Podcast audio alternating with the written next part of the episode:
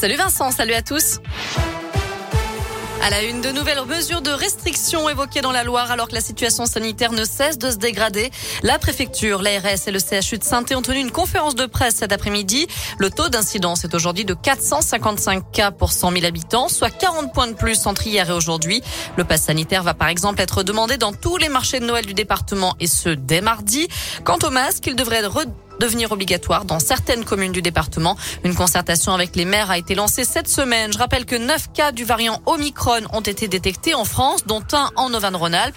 Mais ce n'est pas forcément ce variant qui inquiète le plus Olivier Bossard. C'est le directeur général du CHU de saint mais aujourd'hui, c'est 95 ou 99% de variant Delta. Et c'est le variant Delta qui nous occupe parce qu'il est déjà très transmissible. Et donc, euh, avant de se préoccuper de savoir euh, ce qu'on va faire euh, en fonction des caractéristiques d'Omicron, concentrons-nous sur ce qui existe. Ce qui existe, c'est Delta.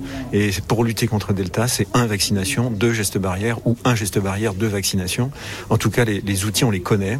Il nous reste à les appliquer collectivement pour qu'on puisse mieux lutter contre cette pandémie. Par ailleurs, le nombre de classes fermée est en forte hausse dans l'Académie de Lyon. Il y en a 617 cette semaine contre 514 la semaine dernière. Dans le détail, la Loire est le département le plus concerné avec 289 classes touchées. En bref, des perturbations à la Stas, c'est à cause d'un mouvement de grève aujourd'hui et demain. Ça va notamment impacter les trams ce samedi. On vous a mis tout le détail sur l'appli Radoscoop et radoscoop.com. On passe au sport avec du basket au programme ce soir avec le déplacement de Saint-Chamond, leader de Pro B sur le parquet de Vichy-Clermont à 20h. Et en première division, la chorale de Rouen sera à Nanterre demain soir à la même heure. Enfin, la 35e édition du Téléthon, c'est parti. 30 heures d'émission en direct sur France Télévisions. Des milliers d'animations dans toute la France pour récolter un maximum de dons pour la recherche sur les maladies rares. Un seul numéro à retenir, le 36 37.